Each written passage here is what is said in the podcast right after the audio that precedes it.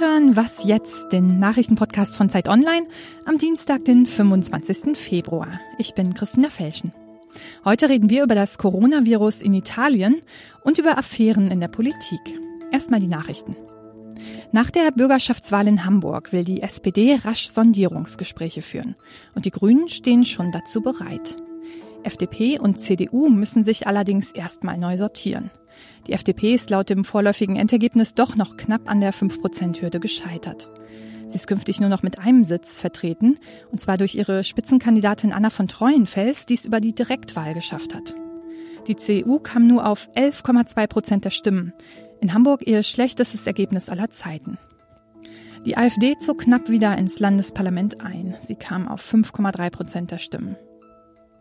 Die Coronavirus-Epidemie in Norditalien breitet sich immer stärker aus.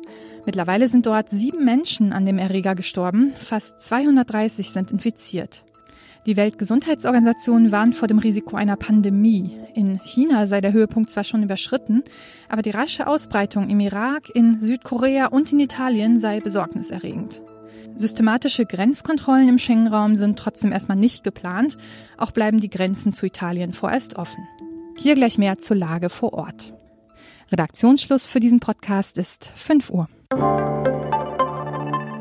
Hören, was wichtig ist. Holen Sie sich mit unserer Audio-App alle Podcasts und Audioangebote auf Ihr Smartphone. Suchen Sie im App Store nach Zeit Audio. Viel Spaß beim Hören. Hallo, herzlich willkommen bei Was jetzt an diesem Dienstag. Ich bin Munja Mayberg. Das Coronavirus kommt nach Europa. Darüber haben wir ja vor ein paar Wochen schon hier im Podcast geredet. Jetzt ist das Ganze auf eine neue Art wahr geworden. In Italien sind inzwischen Menschen am Virus gestorben. Der Karneval von Venedig ist abgebrochen worden. Es gibt besonders betroffene Dörfer, die abgeriegelt wurden und zwischendurch ist auch der Zugverkehr zu Österreich eingestellt worden.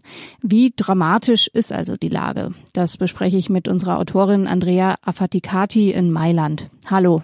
Hallo, guten Tag. Die meisten der Infizierten sind seit Donnerstag gemeldet worden, also in recht kurzer Zeit. Weiß man denn, wie die sich angesteckt haben?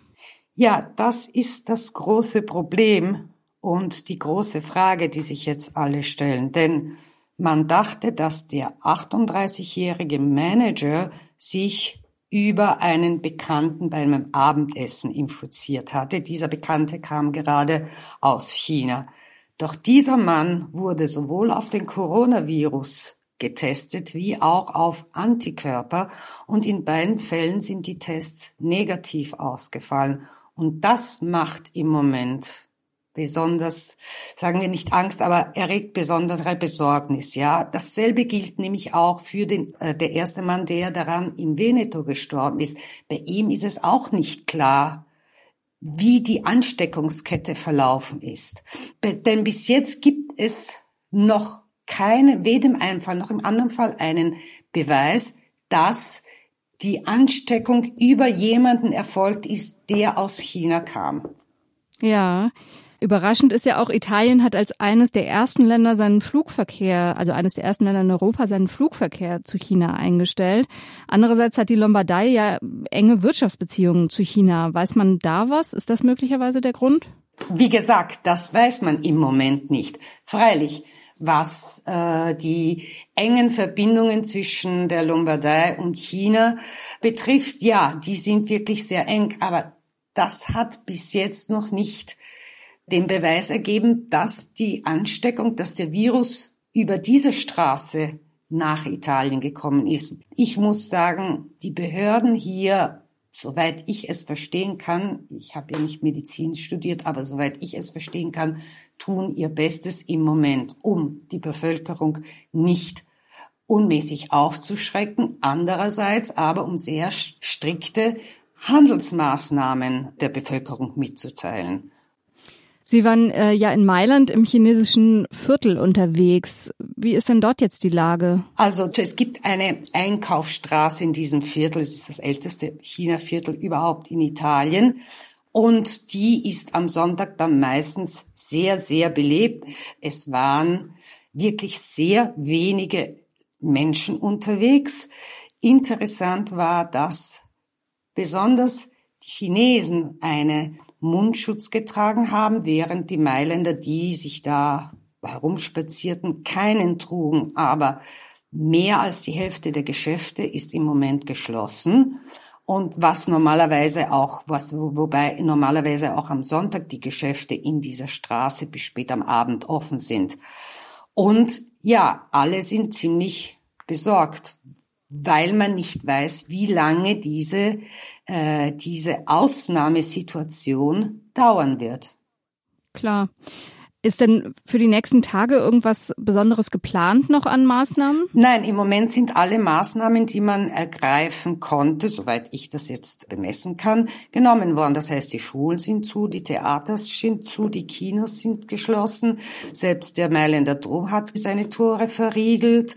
Die Skala ist verschlossen. Ich muss sagen, es ist wirklich sehr wenig los dafür, dass es ein Wochentag ist. Also, wir sind gespannt, wie es weitergeht und wie sich die Lage in Italien weiterentwickelt. Dankeschön. Ich danke Ihnen. Auf Wiederhören.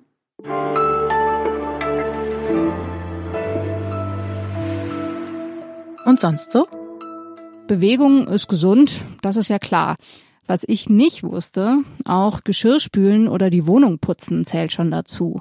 Eine Langzeitstudie im British Medical Journal zeigt, dass schon solche leichten Aktivitäten die Lebenserwartung erhöhen.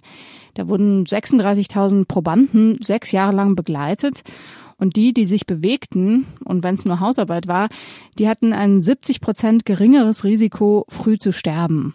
Ja, erzählen Sie das ruhig weiter. Vielleicht lässt sich so der ein oder andere WG-Streit oder Ehekrach verhindern.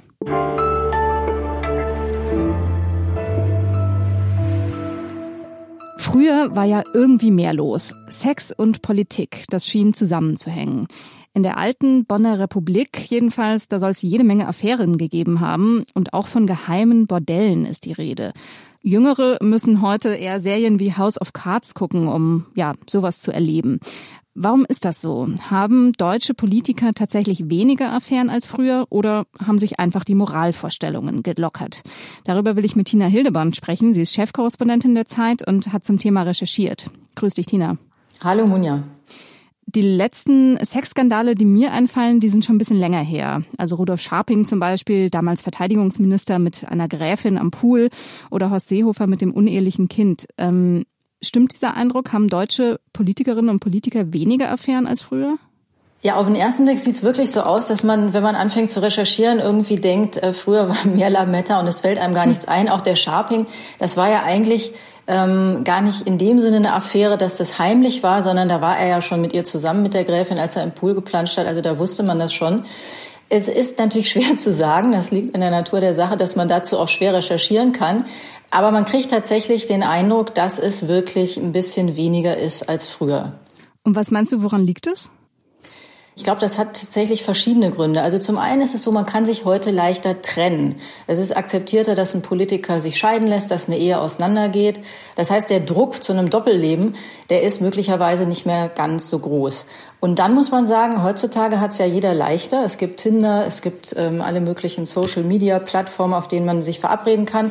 Nur der Politiker, der hat es schwerer, denn es gibt eben die vielen Handys und es gibt die vielen Leute, die damit rumlaufen. Und es kann natürlich immer sein, man sitzt in irgendeinem Café und kennt die Leute gar nicht, die da sitzen als Spitzenpolitiker, aber die kennen einen vielleicht und man wird, wie es ja so schön heißt, abgeschossen.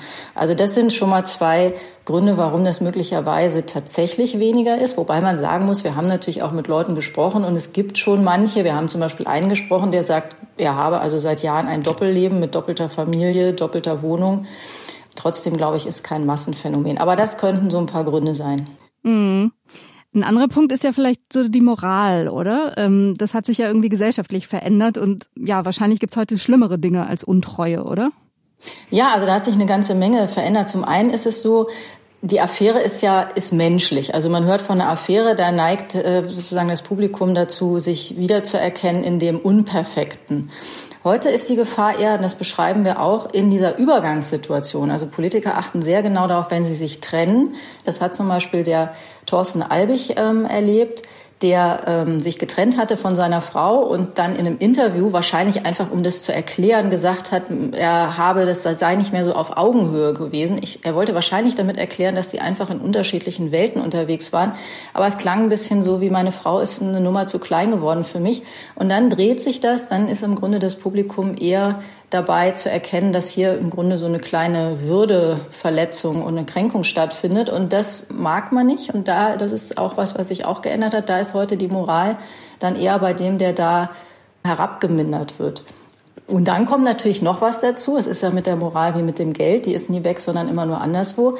Heutzutage ist man, hat man als Politiker eigentlich ein, eher ein größeres Problem, wenn man mit Plastikbecher am Flughafen getroffen wird, als mit irgendeiner unbekannten Frau oder einem unbekannten Mann weil die Moral doch sehr, sehr stark auf unser Verhalten ähm, und auf das Thema Öko und sozusagen, wie ist mein Fußabdruck ausgewichen ist. Also das kommt auch dazu.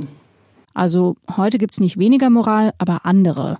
Mehr zum Thema von dir und von Kollegen gibt's in der aktuellen Ausgabe der Zeit. Danke, Tina. Ja, danke. Das war's für heute bei Was Jetzt. Sie können uns wie immer per Mail erreichen mit Feedback, Fragen, Kritik an wasjetzt.zeit.de. Ich bin Munja Mayburg und sage Tschüss.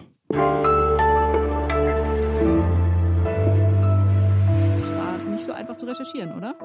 Nee, nee, nee, das ist echt lustig, weil du kannst ja nicht anrufen und sagen, ähm, wir recherchieren übers Fremdgehen. Wie, wie ist das denn bei Ihnen?